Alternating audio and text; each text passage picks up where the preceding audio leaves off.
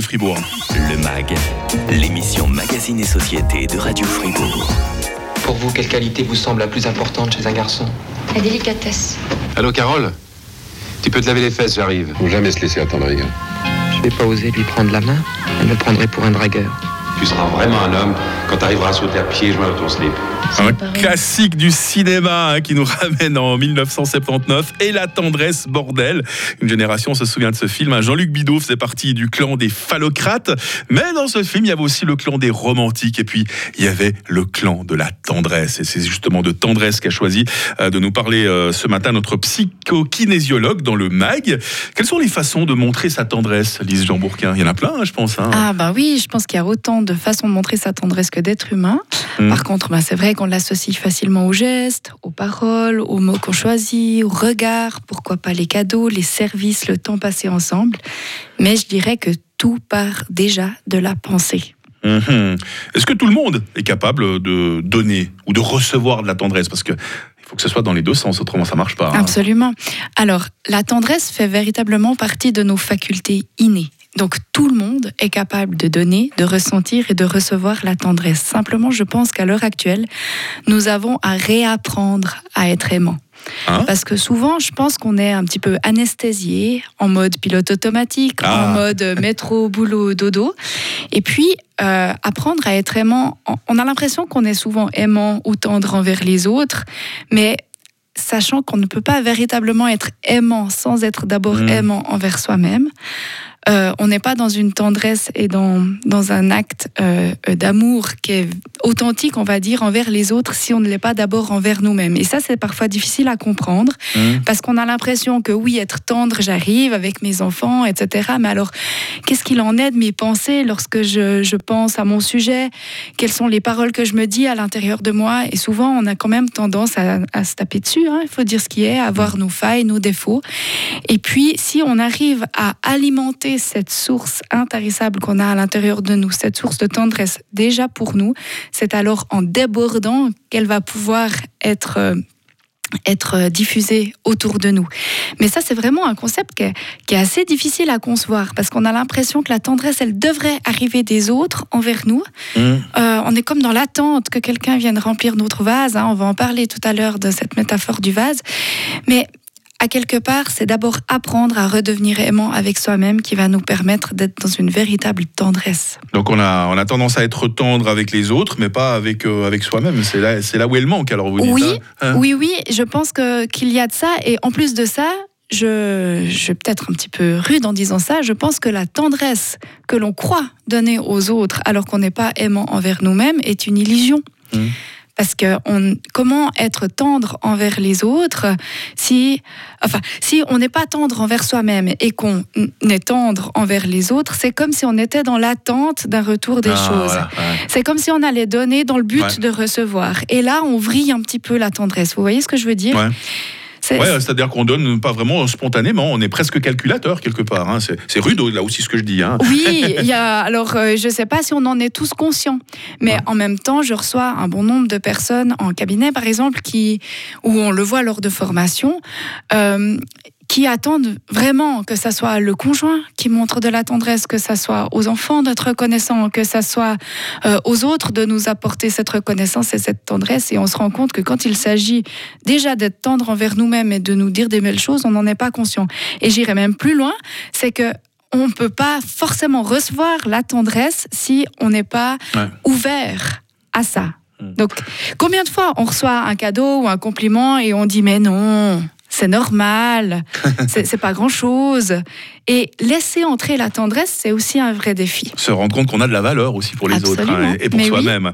Euh, le véritable titre de cette émission, c'est La tendresse, force ou faiblesse, comme vous avez bien choisi ce titre, Lise Jean Bourquin. Est-ce que être tendre, ça veut dire s'affaiblir? Alors je suis obligé de vous la poser cette question. Ah, mais on, on a vraiment cette, cette croyance que qu'on va devenir, euh, qu'on va se liquéfier, qu'on va qu'on va fondre et qu'on va être, qu'on va baisser les armes et qu'on va plus être apte à se défendre si si on est dans la tendresse. Peut-être plus les messieurs que les dames d'ailleurs, hein, sans vouloir être sexiste. Peut-être, peut-être. Peut-être. Il y a peut-être de ça. Mais moi, je vous propose de, de regarder ce que ça vous fait d'entendre cette phrase La tendresse est une force. Mhm, mhm. Juste de pouvoir prendre en considération cette possibilité-là. Et puis, euh, très pragmatiquement, très euh, physiquement et physiologiquement, la tendresse nous permet de sécréter l'ocytocine quand même, qui est l'hormone qu'on sécrète aux accouchements. Donc dites à une femme qu'elle est faible lorsqu'elle accouche, hein, je vous assure, vous vous connaissez. euh... ah, vous allez vous en ramasser une là. Hein. Ah. Mais l'ocytocine, c'est vraiment l'hormone de la tendresse, l'hormone de l'amour. C'est vraiment cette hormone qui est sécrétée euh, et qui joue un rôle vraiment vital. Ça mm. fait baisser le taux de cortisol, ça augmente la sérotonine, active la dopamine, euh, régule le système immunitaire. On pourrait dire que l'ocytocine est un pilier de la santé physique, donc la tendresse est un pilier de la santé ah. physique et émotionnelle. Et quand on est dans nos instincts, quand on est dans ces réactions de pensée qui tournent en rond, qui se comparent, qui critiquent, qui jugent, quand on est dans ces émotions inconfortables, bah finalement on s'épuise. Et choisir la tendresse, c'est finalement ajouter quelque chose de l'autre côté de la balance pour pouvoir mmh. équilibrer en fait tout ce qui se passe instinctivement. La tendresse, celle qui rend 37. Le MAG, l'émission Magazine et Société de Radio Fribourg. La tendresse, force ou faiblesse Mais quelle bonne question que nous pose euh, Lise Jean Bourquin. Je commence à connaître un peu la psychokinésiologue de Radio Fribourg. Vous m'auriez dit euh, que la tendresse est une faiblesse. J'aurais dit, mais ce n'est pas Lise qui est venue aujourd'hui, c'est un, un, hologramme. non, non, littéralement. Hein. Oui, oui, tout à fait. Et puis, c'est vrai qu'on a cette croyance que tout ce qui nous, nous ne tue pas nous rend plus forts, mhm, mhm. ce qui est une croyance à discuter, évidemment. Et puis, moi, j'ai même envie d'aller plus loin en disant que c'est vraiment l'inverse qui se produit. C'est que, euh, à force de nous prendre des coups, ben, finalement, on va s'ancrer dans une forme d'immobilisme ou d'anxiété permanente ou même de déprime. Donc, euh, mais ça va un petit peu euh, à contre-courant par rapport à comment on a été éduqué, peut-être dans les générations précédentes où euh, voilà, où il y avait peut-être moins de place pour les émotions. Mhm. Après, encore une fois, laisser de la place aux émotions, oui, c'est un thème métaphore. C'est comme Elles sont toujours très belles, les métaphores de Lise, d'ailleurs. c'est comme si on essaie avec euh, un vase à l'intérieur de nous. Un joli vase dans lequel ben, on, va, on va être rempli de tendresse, déjà parce qu'on a cette faculté innée, ça vient tout seul d'être tendre quand on est un bébé. Euh, en plus, on reçoit j'ose l'espérer, beaucoup de tendresse de la part de nos parents. Et puis, ben, la vie va faire que si elle a, on va se prendre des petits coups dans le vase parce qu'on aura des expériences où on va vivre des émotions ou des épreuves ou des choses plus ou moins graves, mais qui vont néanmoins laisser une trace sur ce vase, qui va être peut-être un peu fissuré par endroits ou perforé. Et si on prend pas soin de ces fissures ou de ces petits trous, eh bien finalement, chaque fois qu'on va remplir notre vase, ben, il va fuir. Mmh. Et qu'est-ce qui se passe quand on est tellement fissuré, tellement euh, troué comme ça, eh ben, on va demander toujours, toujours, toujours plus à l'extérieur, mais le, le contenant va jamais pouvoir contenir tout ce qu'on reçoit. Et on va avoir cette illusion que on reçoit rien, que personne ne nous aime, que personne n'est tendre, que, que, que personne est gentil avec nous, etc. Alors qu'en fait, c'est juste que notre vase fuit. Donc avec la psychokinésiologie, on va premièrement, prendre conscience qu'on a la possibilité de remplir notre vase tout seul, sans avoir besoin d'aller euh, chercher des carafes chez les uns et chez les autres. Mais aussi, on va prendre soin de ces failles, on va prendre soin de ces petits trous, de ces choses qui ont été faites au cours de, de nos vies, de nos histoires. Et en prenant soin avec tendresse, parce qu'on va pas colmater ça à grands coups de clous et de je sais pas quoi. On va, on va colmater tout ça avec de la tendresse, avec beaucoup mm. d'amour, en prenant soin de nos enfants intérieurs. Et ensuite, ce sera beaucoup plus simple de garder toute cette tendresse. Et pour citer euh, Réal Chouanière, hein, qui est le papa de la psychokinésiologie, l'amour s'entretient, se cultive et grandit dans notre jardin intérieur d'abord mm. et déborde par la suite vers ceux qui l'accueillent. Oh, c'est tellement bien dit ça. Oui, je, trouve que ça, ça résume tout. En fait, la tendresse, on, en a la possibilité. C'est une source à l'intérieur. Ça peut s'entraîner. Ça vient pas tout seul si on n'avait pas été habitué. Et pour ça, ben voilà, si vous avez envie, après je vous donnerai quelques pistes. Hein. L'image du vase, en tout cas, est très belle comme d'habitude. Les métaphores de Lise sont très parlantes et je trouve mignon euh, tout plein ce que Céline nous envoie sur WhatsApp. Euh, moi, la plus belle démonstration de tendresse, c'est tout simplement quand euh, mes enfants, mon mari, me prennent dans leurs bras et me disent je t'aime tout simplement. Mm. Voilà, ça n'a pas besoin d'être compliqué la tendresse hein, finalement. Ça n'a hein. pas besoin d'être compliqué. Ah, c'est merveilleux d'en avoir conscience déjà et puis de pouvoir se connecter au ressenti. Maintenant, elle, cette dame, euh, Céline, vous pourriez expérimenter, ne serait-ce que d'imaginer qu'ils vous prennent dans vos bras.